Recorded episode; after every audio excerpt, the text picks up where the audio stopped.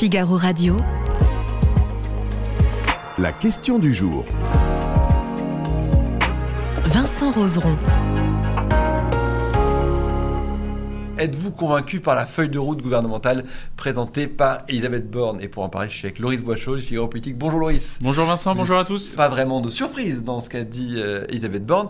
Qu'est-ce qu'on qu'est-ce qu'on doit en retenir dans les grandes lignes? Alors on, on en retient euh, d'abord euh, euh, une feuille de route, puisque c'est le nom qui a été donné à cette opération, feuille de route avec un calendrier, euh, et c'est là-dessus aussi qu'on attendait euh, la Première ministre. Elle a de- annoncé différents projets de loi, un projet de loi sur l'industrie verte d'ici la mi-mai, un projet de loi sur, pour un meilleur partage des richesses en entreprise, euh, également programmé pour le printemps, un projet de loi sur la justice qui sera examiné avant l'été, une loi d'orientation agricole à l'automne. Donc on avait l'impression d'un exercice euh, aux allures de catalogue, mais c'était euh, nécessaire et c'était une demande d'Emmanuel Macron euh, la semaine dernière dans son allocution télévisée. C'était nécessaire pour Elisabeth Borne de redonner de la visibilité, de la clarté euh, à l'agenda politique des prochains mois. 20 minutes de retard, ça n'a pas duré. On aurait pu penser que ça pouvait durer très longtemps. Ça a duré 40 minutes. Pas non plus beaucoup de temps sur les questions. Oui, mais le, le dossier de presse fait quand même 35 pages avec le- les différentes mesures et les détails. Donc, effectivement, c'est assez dense. C'est pour ça que je parlais tout à l'heure de catalogue. Mm. Avec un oubli quand même, euh, ou plutôt euh, une, Un une annonce qui est plutôt un report. Euh, c'est le report de la loi immigration. C'était attendu, on attendait une parole de l'exécutif sur l'avenir de ce projet de loi qui a déjà connu un parcours plutôt tortueux, puisque je rappelle qu'il a été reporté il y a deux mois. Le président de la République disait qu'il voulait le saucissonner, ce n'était pas son expression, mais c'était l'esprit, le découper en plusieurs parties. Et là, euh, finalement, on a donc euh, une première ministre qui annonce que le projet de loi est reporté, renvoyé à l'automne. euh, du fait, dit-elle, d'une absence de majorité pour le moment. Elle attend un accord avec LR pour stabiliser et avoir plus de visibilité sur ce sujet, mais en tout cas, c'est pour l'heure, effectivement, un report et un échec pour l'exécutif. Hum, Alors je salue Valpazu qui vient de nous rejoindre dans le chat. Vous n'hésitez pas à nous dire vous ce que vous avez pensé euh, de, la prestation d'Elisabeth Borne et à répondre à cette question. On découvrira tout à l'heure ce qu'ont répondu justement euh, les internautes euh, à, cette, à cette question sur ce qu'a dit Elisabeth Borne. Vous en parlez tout à l'heure, la loi immigration qui a été repoussée après l'été a priori et en a profité pour tacler ce qui aurait dû être des alliés. Oui, les républicains, en effet, euh, dont les voix sont décisives pour adopter euh, des textes euh, de loi, elle a dit en substance qu'il euh, fallait, euh, qu'elle attendait que les républicains stabilisent une position. Mhm. On dit souvent que les députés, les républicains, ne sont pas tout à fait sur la même ligne, sont sur une ligne plus dure que leurs homologues sénateurs, les républicains. Et donc, euh, elle a semblé euh, demander aux républicains une position euh, claire, en tout cas une stabilisation de leur position, avant de pouvoir avancer. Euh, il n'en demeure pas moins que euh, l'exécutif euh, montre une nouvelle fois qu'il est victime de sa majorité relative, puisqu'avec une majorité absolue, il n'y aurait pas eu de problème, bien sûr, pour adopter ce projet de loi. Là, dans l'organisation même du projet de loi immigration, je rappelle un volet plutôt travail, créant un titre de séjour métier en tension, Mm. Avec une régularisation des travailleurs sans papier censé plaire euh, à la gauche. Deuxième volet, un durcissement euh, des mesures, euh, notamment contre les délinquants étrangers, et plus de rapidité dans les procédures de demande d'asile, partie censée plaire à la droite. Dans cette organisation même, l'exécutif tentait de ménager les uns et les autres, et finalement il se résout à reporter une nouvelle fois euh, ce, ce projet de loi, euh, faute euh, d'annoncer euh, un, texte solide dès maintenant. La Première ministre s'est contentée de- d'annoncer des, des mesures, notamment euh, euh, 150 policiers supplémentaires à la frontière italienne face à l'immigration clandestine. une police créée exprès, une border police comme elle l'a dit. Oui, faute de loi, donc faute de texte, elle passe par d'autres chemins pour euh, tenter de, de montrer la détermination de l'exécutif euh, face à, à- au problème de l'immigration, notamment illégale. Alors on en a parlé aussi tout à l'heure, c'était le, sujet du travail qui était, très important. On sort de la réforme des retraites, euh, de cette séquence. Le gouvernement essaye d'en sortir en tout cas.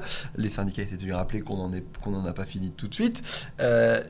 Ils veulent de redemander euh, une négociation, enfin en tout cas ils veulent renégocier avec les syndicats, ramener les syndicats à, à- euh, à- à à la table des ça. négociations, exactement. Alors, euh, Emmanuel Macron, la semaine dernière, a parlé d'un- pacte euh, sur le, autour du travail pour Mhm. euh, renouer le dialogue avec les syndicats. Là, euh, Elisabeth Borne en a, a, a décliné euh, certains euh, éléments donc, de sa loi plein emploi, avec notamment euh, une meilleure, un meilleur partage des richesses dans les petites entreprises, Mhm. euh, notamment via un texte qui sera soumis au Parlement, euh, a-t-elle dit, euh, avant l'été. C'est la transcription, en fait, dans la loi euh, de- d'un accord qui a déjà été conclu entre les syndicats. Êtes-vous convaincu par la feuille de route gouvernementale présentée par Elisabeth Borne euh, Valpazuc lui dans, dont- dans les Plusieurs positions et ils se disent dans l'opposition. Donc, on le dit tout à l'heure, ça aussi c'est quelque chose, c'est compliqué pour les LR d'arriver à la fois à être contre le gouvernement et à la fois d'être ce parti qui permet au gouvernement, de- qui stabilise le gouvernement. Ils, ils représentent effectivement un contingent de voix décisive pour euh, le, le gouvernement, mais la ligne euh, du président euh, Éric Ciotti, du président des Républicains, pour l'heure, c'est évidemment de dire euh, on est autonome, ni macroniste ni le péniste. Il tente de, de tracer ce, ce sillon-là d'indépendance, même si on voit bien que dans le groupe Les Républicains, il y a des, des, des, des Macron compatibles, comme on dit, des élus Macron compatibles qui plaident pour une coalition, pour travailler euh, avec euh, les Républicains et, avec euh, la, la majorité. Le Figaro a, publié il y a une dizaine de jours une tribune euh, de plusieurs élus, d'une poignée d'élus les Républicains appelant à cette, à cette coalition. Et donc la, la ligne n'est pas n'est pas unique dans le groupe Les Républicains et c'est quelque part aussi un problème et pour les chefs des Républicains et pour le gouvernement qui euh, pensait pouvoir compter sur les 62 députés, notamment pour adopter sa réforme des retraites. Euh, il n'a finalement pas pu compter sur euh, l'intégralité des voix. En tout cas, il ne prévoyait pas de pouvoir compter sur tous les députés, d'où le recours au 49-3. Mhm. Euh, autre, autre sujet abordé, elle a dit c'est de la priorité des Français, c'est le pouvoir d'achat, c'est des nouvelles mesures qui sont attendues le pouvoir d'achat. pouvoir d'achat et d'autres sujets aussi identifiés comme des sujets de la, de la vie quotidienne, Mhm. notamment la rénovation thermique des logements avec un accompagnement Euh, concernant la santé, l'augmentation des places d'infirmières dans les instituts de formation. Euh, également, euh, pour favoriser la transition écologique, la mise en place à l'automne du dispositif de location de véhicules propres à prix accessible. Donc Elisabeth Borne a multiplié ainsi les mesures censées être concrètes, censées parler aux Français sur les sujets de, de- santé, de pouvoir d'achat, vous le disiez, pour essayer de tourner la page des retraites après quatre longs mois de contestation euh, qui, a, qui ont éprouvé la majorité et la Première ministre en personne. Alors, on rappelle que c'est Emmanuel Macron qui a, qui a dit voilà, il faut faire ça sur 100 jours. Là, on a l'impression que sur 100 jours, il y a des annonces qui vont être faites pour des choses qui seront faites plus tard. en fait. Exactement, la, la- la feuille de route euh, d'Elisabeth Borne courait en réalité jusqu'à début 2024. Euh, C'était euh, l'horizon de certaines mesures, certaines avant l'été, d'autres à l'automne et d'autres jusqu'à début 2024. Donc bien au-delà euh, des 100 jours. En réalité, les 100 jours, euh, cette formule utilisée par Emmanuel Macron dans son allocution, c'est euh, une formule qui est censée accrocher l'oreille euh, pour euh, que les Français se disent qu'il reprend en main son quinquennat euh, enlisé par la réforme des, des retraites, euh, même si euh, c'est une expression qui donne l'impression que Emmanuel Macron euh, recommence tout à zéro, 100 jours pour agir, comme si ce premier, cette première année après sa réélection n'avait pas, pas existé. Et ça, c'est une, euh, ça peut être euh, vu également comme euh, euh, une façon pour Emmanuel Macron, malgré lui, de se lier les mains, puisque au bout de 100 jours, le 14 juillet, c'est l'horizon qu'il s'est donné, on lui demandera des comptes, Mhm. et donc ce sera acquis tout double pour lui. Ça a en tout cas valeur de test pour l'exécutif cette période des 100 jours. Au-delà de la formule de communication, des comptes seront clairement demandés à l'issue euh, euh, le 14 juillet à Emmanuel Macron comme à Elisabeth Borne. Oui, c'est ça. Elisabeth Borne aura des comptes à rendre et on en parle depuis un petit moment. Euh, on a vu que pendant la réforme des retraites, ça se passait pas forcément très bien entre Emmanuel Macron et Elisabeth Borne. Euh, elle pourrait sauter après euh, le 14 juillet? Alors, ces 100 jours ont été vus comme un nouveau sursis, euh, euh, une nouvelle période de sursis donnée, accordée euh, à Elisabeth Borne. Certains dans la majorité disent qu'elle ne tiendra pas avant l'issue de, ces 100 jours. Elle, en tout cas, essaie de, tracer sa route, de montrer qu'elle est déterminée, qu'elle continue le travail, euh, apaiser et accélérer, c'est la formule utilisée au sommet de l'État à Matignon comme, comme à l'Élysée malgré, vous l'avez dit, les dissensions, euh, les dissonances qui ont pu naître ces dernières semaines, notamment sur euh, la, façon, la stratégie, la façon de présenter le 49.3 aux Français. Elisabeth Borne s'est donné l'objectif de ne pas recourir au 49.3 hors texte budgétaire. C'est une formule euh, qui a peu été appréciée à l'Élysée, euh, qui considérait qu'Emmanuel- que Elisabeth Borne, avec cette formule, se, se liait les mains. Euh, alors que l'exécutif a droit à un 49.3 hors texte budgétaire, Euh, et puis des dissonances également sur euh, la façon d'appréhender l'après-retraite. Elisabeth Borne avait parlé d'une période de convalescence nécessaire pour faire retomber les choses, retomber la pression et notamment renouer le dialogue avec les syndicats. Ça a pu être analysé comme un pas de côté par rapport à l'inflexibilité d'Emmanuel Macron. Alors, on va répondre forcément à cette question. Êtes-vous convaincu par la feuille de route gouvernementale présentée par Elisabeth Borne? Mais avant ça, avant ça, un article à retrouver aussi sur le site du Figaro. Comme d'habitude, c'est les oppositions qui étrayent la feuille de route du gouvernement d'Elisabeth Borne. Creuse, sans souffle ou surréaliste? Ça, on pouvait s'y attendre. Oui, euh, avec euh, des réactions très vives, notamment de Jean-Luc Mélenchon et de Marine Le Pen, qui, qui considèrent euh, que euh, Elisabeth Borne et Emmanuel Macron n'ont plus rien à dire aux Français. Euh, et donc, les oppositions, elles, sont enhardies par le débat sur les retraites. Elles sont regonflées à bloc.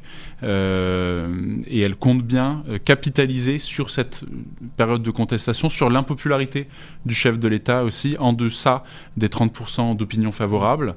La suite pour les oppositions, c'est donc de tenter de maintenir la, la pression et pour les oppositions en particulier de gauche, avec les syndicats, euh, de euh, se rassembler le 1er mai. C'est un- une, une échéance euh, qui est cochée de, de longue date dans l'agenda des membres de l'exécutif, euh, puisque sera surveillée l'ampleur de la mobilisation pour voir si effectivement après une dizaine de journées de mobilisation contre les retraites, après la promulgation euh, de la loi, euh, la mobilisation euh, se poursuit à un niveau important. Donc on verra ça le 1er mai. Et deuxième étape également qui sera surveillée de près par l'exécutif, c'est le 3 mai, décision du Conseil constitutionnel sur euh, le référendum d'initiative partagée, euh, procédure donc de référendum qui est demandée par euh, la gauche sénatoriale notamment euh, pour abroger la loi sur les retraites. Et donc, après un premier refus du Conseil constitutionnel sur la première demande, il y a deux semaines maintenant, on verra donc si euh, le Conseil constitutionnel donne suite à cette deuxième demande de référendum. Très bien, bah, nous allons voir ça. Alors, euh, on va juste avant euh, regarder la- le résultat de la question du jour. Selon vous, Loris Wachot, euh, qu'ont répondu nos internautes? Est-ce qu'ils ont été convaincus ou non par Ben, Elisabeth Borne? on va voir ça tout de suite.